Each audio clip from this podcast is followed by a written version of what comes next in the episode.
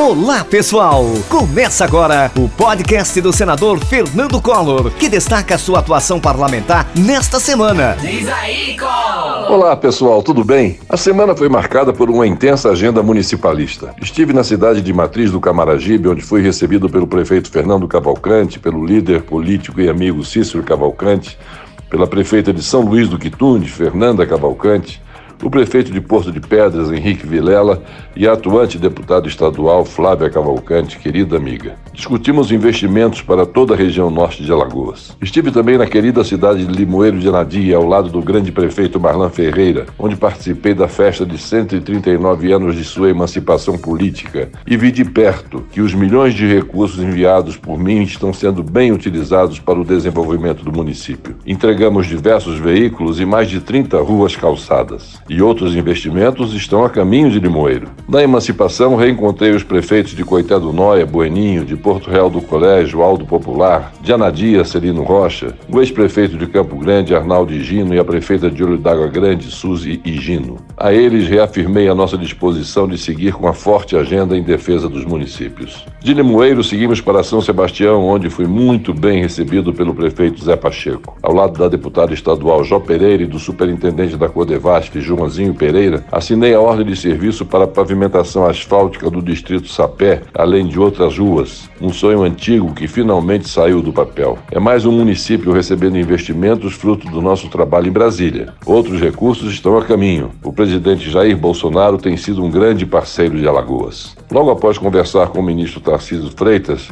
ele mobilizou toda a estrutura do DENIT Lagoas para recuperar o trecho da BR-101 em São Miguel dos Campos, que foi engolido por uma cratera de 70 metros após fortes chuvas. As equipes já trabalham para normalizar o tráfego da região. O DENIT também atua para licitar e construir as passarelas de acesso ao conjunto Adelmo Pereira, em Junqueiro, e ao povoado Gado Bravo, na zona rural de São Sebastião. Agradeço a permanente atenção do ministro Tarcísio e do superintendente do DENIT em Alagoas, Fabrício Galvão. Diante do que foi visto na CPI, solidarizei-me com a médica Nisi Yamaguchi, que foi ao Senado e, lamentavelmente, acabou sendo alvo de ataques que não fazem parte de qualquer metodologia de investigação. A CPI pode ter um papel importante se seguir o caminho da apuração e descrição. Não é preciso destratar para investigar. Celebrei ainda boas notícias. Com a chegada de novas remessas de vacinas enviadas pelo Ministério da Saúde para Alagoas, o nosso estado contabilizou 1 milhão e 400 mil doses recebidas e mais de um milhão de pessoas imunizadas. A vacinação avança aqui e em todo o país. Parabéns aos trabalhadores da linha de frente e aos prefeitos. Vamos vencer essa guerra, mas para isso o caminho é